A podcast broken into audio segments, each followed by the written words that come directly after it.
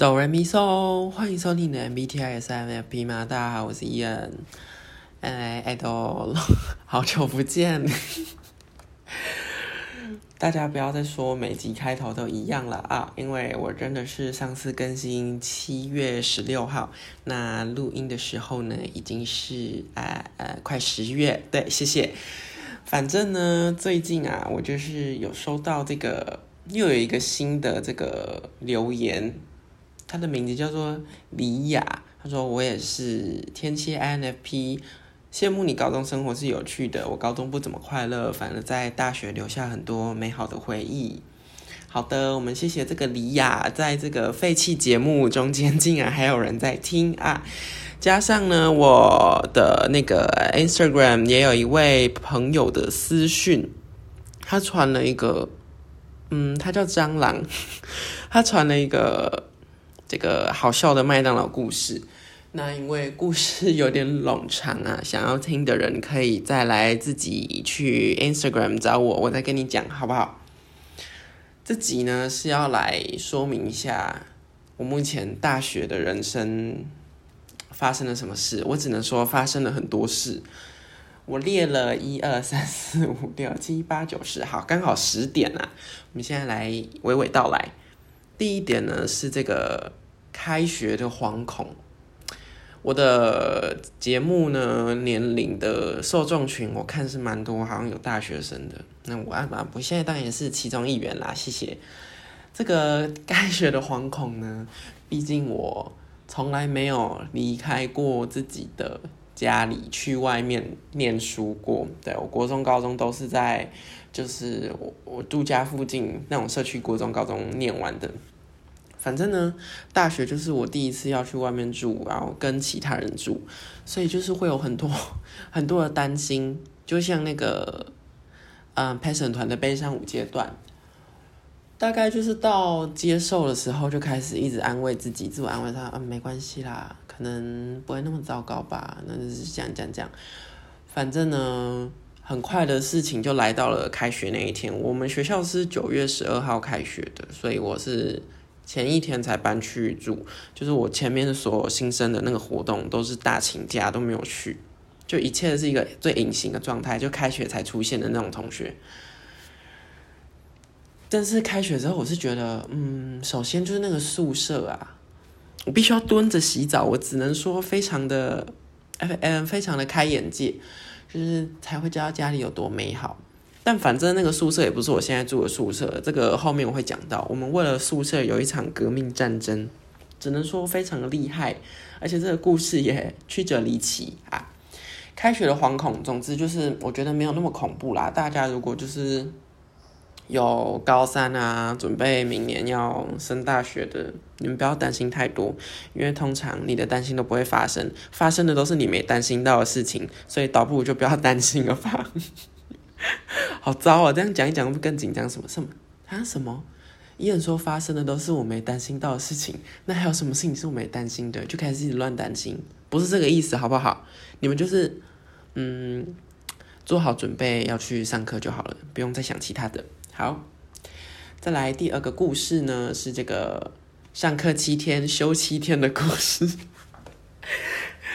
不用担心，不用担心，我没有确诊，好不好？是我的室友确诊了。然后，以依我们学校的政策来说，就是只要是室友确诊的话，就我们同一个寝室的人都要隔离七天。所以，我第一个礼拜呢，就九月十二，哎，九月十二，对，九月十二上完之后，那个礼拜我就回家又休了七天，就是一直到下礼拜我才去上课。自己是觉得还蛮快乐的啦，就想说上个七天就说七天，当然就是希望这种事情接下来不要再发生，因为呃，直到现在我们班上还是有非常多人陆续在确诊，以及陆续在被隔离，就是只能说室友就是看运气，好吗？那在这个上七天休七天的故事里面呢，就夹杂到了我刚刚讲的那个换宿舍的小插曲啊，在第一个礼拜的时候呢。我们的学校就有公告说可以申请那个一个叫做床位异动的东西，就是你可以，比如说学校某一些房间的床位是空出来的，那我们就看到一个是就学校最新一期盖好的那种冷气套房，是独立卫浴的，而且干湿分离，然后两个洗手台，就整个环境非常好，所以我们就决定去跑那个流程。那个流程到底有多麻烦？我真的不敢相信诶，首先呢，你必须要先去把那个申请单印下来之后呢，给你们那一户的那一户的那个户长签名。户长呢不是我的室友哦，我们我们一个寝室是四个人，然后一个一个户呢，一个户厅里面有四间寝室，所以你们要找到第一间寝室的床位一号那个人才是户长。好，反正我们这一户的户长呢，我们就找到了。那我们要去其他栋的宿舍找到新的那一户的户长。可是呢，因为我们学生证是不能进去其他栋宿舍的，所以我们就蹲在那个 蹲到我们新宿舍的楼下，等待有人开门 让我们闯进去。怎么办呢？这段会不会违法？反正啊，学校这样规定，我也没办法，还要不让我们进去，我们就去找到新的那一户的户长。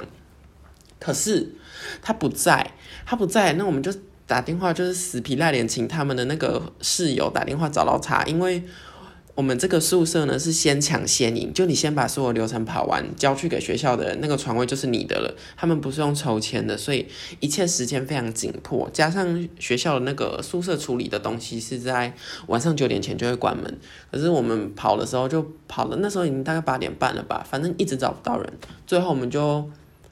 就是请他打电话，我们打了很久很久，我们在那边等了大概二十几分钟吧。反正最后就冲去教室里面找他签名，不是冲去教室啊，就是他刚好要从教室下课回来，签完名的时候几点了？九点零四。那我们学校几点关门？九点。他们真的就是准时九点关门，所以就就是你知道，我们那个晚上就带着忐忑不安的心睡觉，然后隔天你又不能什么，隔天一大早就去交，你要隔到。等呃，你不知道不知道，我今天到底是怎样？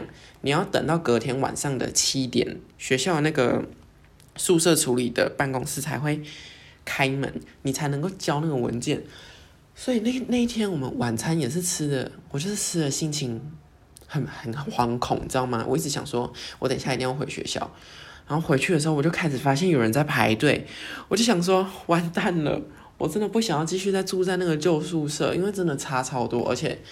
补差而言，补就是一千多块，我真的很宁愿换那个宿舍。反正我就赶快打电话叫我的室友回来，因为申请单在我另外一个室友的身上，所以我们就他就赶快飙车回来，我们两个就冲进那个办公室开始排队。其实我们也不管前面有没有人，因为他们都坐着，我就想说，嗯，可能没有在排吧，我就直接站过去柜台，不小心直接直升成第一名啊！直接这这也不算插队，因为他们也没有在排队，他们就是坐在沙发上，没有人站在柜台，所以我就当那第一个。反正最后我们就是有成功顺利的申请到了宿舍，最后就是搬去了这个我们俗称啊大学里的韩式爱美哦皇皇宫宿舍，非常的非常的满意，非常的好。只不过那个宿舍唯一的缺点就是它在四楼啊，其实真的蛮累的，每天就是。上上下下，上上下下，加上宿舍没有电梯，好啊，那我就不要再抱怨这么多。毕竟那个宿舍真的是已经，我真的满意到不行了。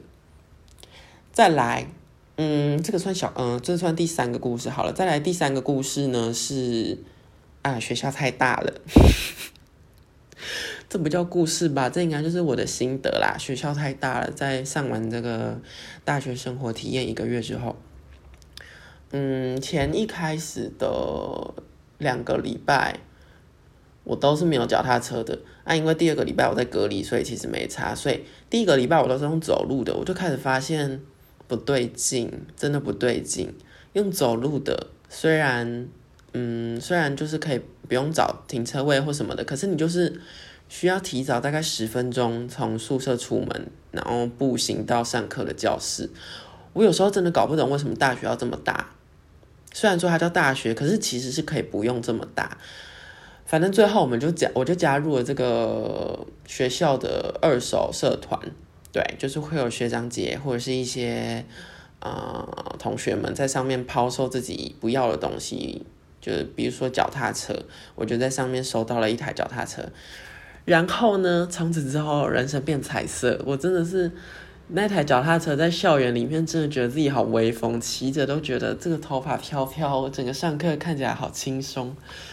有又有菜篮子，菜篮子是脚踏车的这个标配啊，每个人都必须要有一个。可是，在我有脚踏车之后，我发现，我发现好像不是有没有脚踏车的问题，是我自己的问题。有脚踏车之后，我就会觉得，嗯，很快啊，很快，我就开始拖拖拖，拖到最后，就算有脚踏车，我还是会迟到。我真的不知道怎么办呢，就是。我会我会努力改进，好不好？老师，对不起，我才大一而已，让我再熟悉一下这个这个时间抓的观念。嗯，这个学校学校也是可以缩小一点，我是会非常的乐意。再来呢，这个第四个故事，抢课就跟战争一样。嗯，我们学校的选课呢，总共分成三次，以新生来说的话是三次。新生会有第一次的新生预选，就是对那个叫做预选，然后再来是全校的第二次预选，再来第三次最后一次呢，就是全校加退选。前两次的预选呢，我们都是采批次处理的方式，就是不是先抢先赢的那种，他会电脑自己随机选。那第三次的加退选，就是真的是晚上十二点一进去，然后抢课。其实不太不太理解，就是学校为什么要设在十二点？设什么早上九点或者早上七点不是很好吗？十二点就就一个很尴尬，你要睡不睡，要呃要要睡，你又怕自己抢不到课，反正就是我觉得这个时间可以更改一下啦。前两次的预选，我觉得我课表都还排的不错，然后到第三次的时候，因为我就第三次才比较了解自己要修什么学分啊，跟一些语文课，哎呀，不要再飙车了啦！好，不好意思，如果外面一直有噪音，就是我们家这条巷子真的很多人爱改车子，谢谢，谢谢他们。我已经在我的那个阳台大骂过好多次，可是他们感觉没有要改进。离题离题，反正抢课就是我前两次我说我都选的不错嘛，按加退选的时候我就是才意识真正意识到自己到底要选什么课，所以我就退掉了几门，准备要开始抢课。结果呢？我以为我可以一次选很多门，就是直接这样送出去。结果我发现我在选很多门课的时候，我同时送出去呢，就是那中间会有几门已经被人抢掉了。所以我真的不太熟悉这个系统诶，我可能嗯下学期会再接再厉，导致我这学 这学导致我这学期的学分就有点嗯小尴尬，就不上也不下的。可是啊算满意啦，就还 OK。反正总之就是这个，可能是我觉得跟高中最不一样的地方吧。毕竟我的高中是都排好的，就是我们也没有选修这个东西。我知道有些高中现在有了，可是我那时候是就是反正就是没有的。抢课这种东西还是嗯蛮靠运气的，跟蛮蛮吃实力的。可是虽然说就是抢课有点小失利，但我觉得这学期我时间还是安排的蛮好的。觉得希望我可以到大三、大四的时候，像某几些很厉害的学长姐样，子有上什么九学分啊之类的。他们有的人到大四就是只有九学分，我就可以重勤，我就直接搬离，连夜搬离宿舍。就算我换到了一个韩式爱美，我还是可以搬离。第一二三四五。第五点啊，我就是警告自己说，先不敢抱怨太多事情啊，怕自己之后大打脸。所以呢，我前面就是都小小的提一些自己的心得跟啊小建议，不算是抱怨。目前呢，先不要抱怨太多，这一点也是给所有新生还有所有大一的劝诫。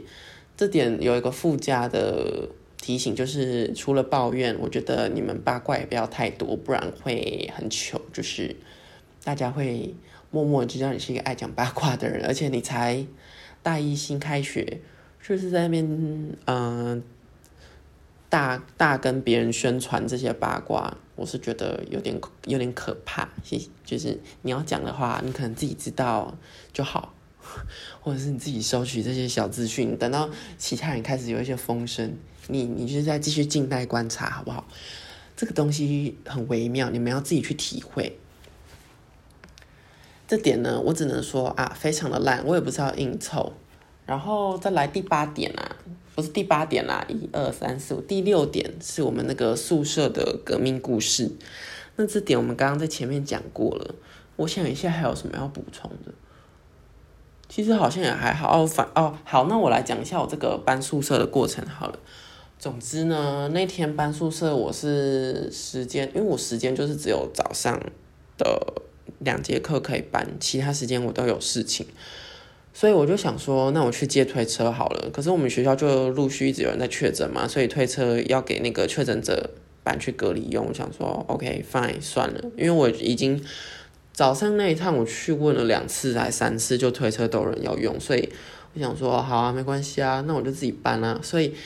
我就靠着我的脚踏车，你知道吗？我的脚踏车名字叫小铺，小铺。我就靠着小铺啊，身体这样背着大包小包，背着那个 IKEA 搬家的大袋子啊，我的床垫啊，一堆的家当，就重的要死。我就靠着小铺骑到我新的宿舍去。我路上还差点摔车，摔死，整个大摔车，因为那个重量不平均，所以我那个骑脚踏车有点摇摇晃晃的。我真的。很苦命，你知道吗？我就我真的不知道那天在路上遇到我的人到底在想什么。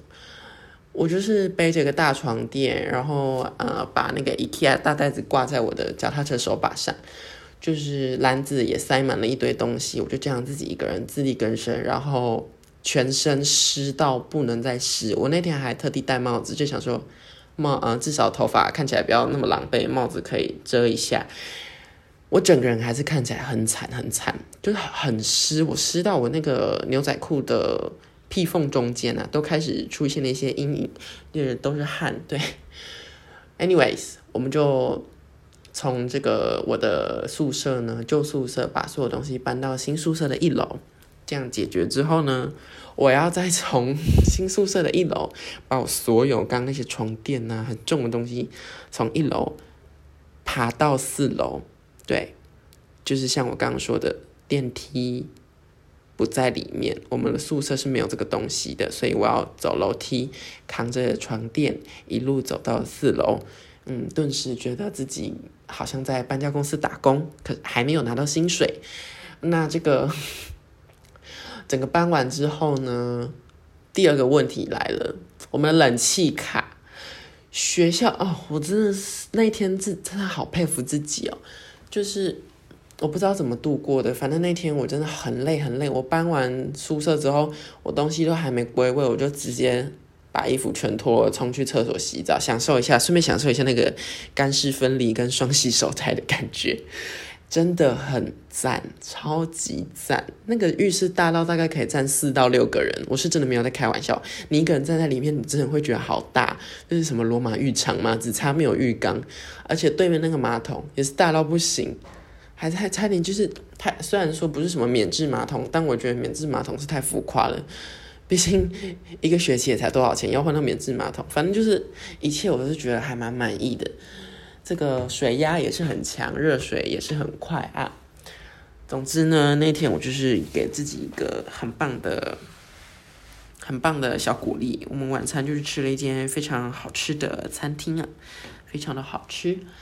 我们我也在致力的发掘学校附近的校园美食。这几个礼拜我们真的吃蛮多间的，尽量每天都去找一些新的吃。为什么从搬宿舍聊到这个？不行不行。啊，反正最后我就是把那一批搬过去，我就去洗澡了嘛。洗完澡之后呢，我就决定继续把那些东西归位。归位完，我因为我还有一些东西放在旧宿舍，可是我那天真的是太累了，所以我就下午继续去上课。之后我晚上也懒得再去旧宿舍把东西搬过来，然后我就这样拖拖拖拖到了。要就是那个搬宿手续要结束的前一天，才把我所有的东西都搬移完成。所以总之呢，就是我现在都换成功了，然后也直接就是在那个新宿舍生活，就是旧的宿舍已经不再是我的家。我现在可是住在韩舍爱美，韩舍爱美。对，我们来个总结啊，刚刚前面这个大学目前生活的总结。嗯，哦，总结有一个小补充，我写在这个 iPad 上面，我有找到一个还蛮好的 PT，就是在学校里面的校内 PT，这是一个。学姐介绍的，非常感谢那位学姐啊。我在昨天，对，昨天跟学姐实习了一下子，就四个小时这样。觉得那里的工作 氛围还有环境很棒，就很像你们知道，学校有某些处事总是会特别的欢乐，事情也不是说特别的多，当然也是会忙，但就是没有其他处事那么忙。你们知道，学我都是统称为学校那些处事叫欢乐处事，就是我还蛮爱那个那种地方的。那些老师们也都蛮好的，对。再来就是我有得到脚踏车嘛，以及换到了好宿舍，所以总结呢，就是我对于现在的大学生活算非常的知足，而且也觉得有慢慢的在熟悉这个怎么运行，就这个大学的生活怎么运行，你知道，我已经不再是一个大一小白、大一新鲜人，不要再叫我大一新鲜人了，我可是知道很多学校的秘辛，对。你们小小看我这个新鲜人，小小少看我这个新生啊！我警告各位，到底是在警告谁？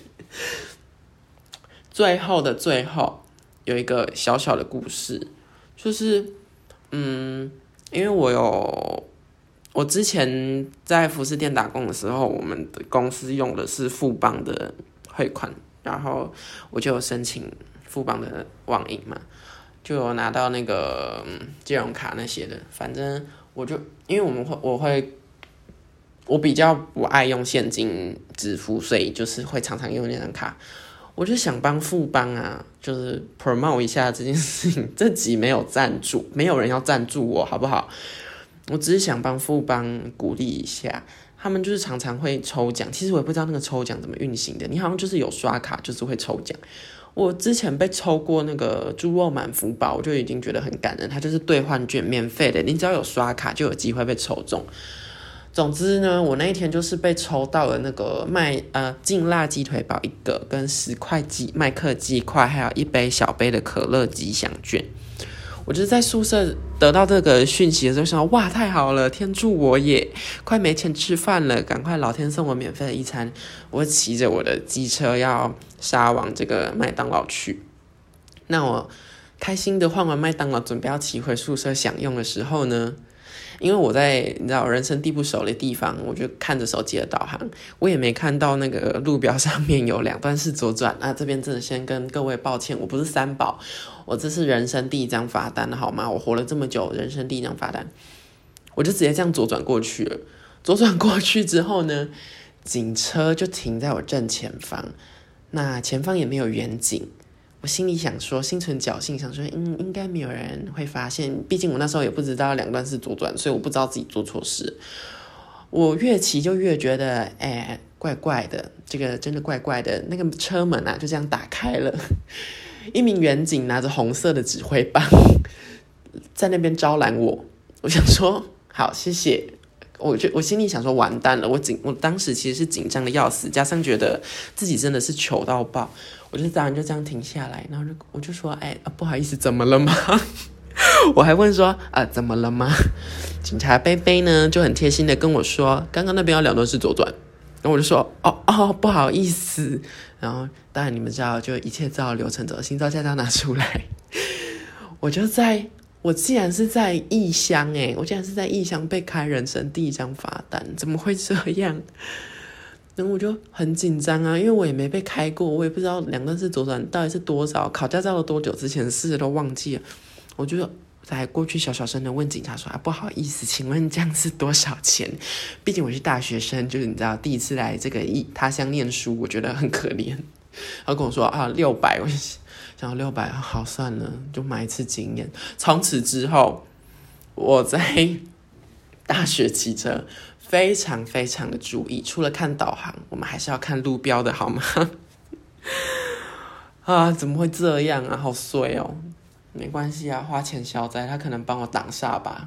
我们要往好处想，好不好？这这就是我人生第一张红单的故事，顺便把它记录在这个 podcast 小小的后记里面。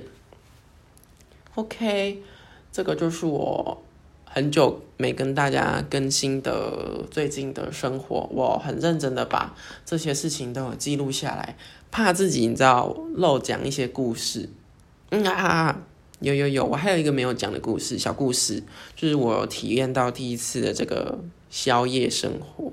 你知道，就是在我刚开始开学的时候，就是在开始会有一些学长姐要找我们出去玩的那些活动，我其实都是全部都没参加。就我一直喜欢待在宿舍里面，晚上就是差不多十点十一点，我就会开始一直躺躺躺躺在床上。其实我也没有要睡觉，我就是躺在床上。反正总之，我就是。前几天就觉得再这样下去也不行，感觉蛮无聊的。我应该要去体验一下什么叫做夜生活，所以我就找了朋友要去吃宵夜。我们就吃，结果不好不好意思，真的吃了一个很宵夜的宵夜。我们大概约了十二点多吧，就是在学校附近吃一些小东西，对，因为觉得还蛮开心的。有时候偶尔这样子出去一下，感觉还不错。可是。隔天早上，我不知道是因为我吃太咸还是怎样，我今天早上真的肿到自己不认识自己，就是在刷牙的时候一直一直对镜头，不是一直对镜子里面歪头，就想这真的是我吗？不过还是蛮快乐的，好不好？这种生活偶尔可以过一下，是不用每天会很累，会累死，尤其是隔天是早八的话，因为那天搞到快三点多，快四点才睡着，真的好累。可是。你知道，大学生有时候常常需要一些这种生活，会让自己比较愉快。宵夜就是那种你在当下会觉得哇，快乐到不行，整个人生就是很满足、很很兴奋，你也不太会想睡觉，就你当下是一个身心灵非常富足的状态。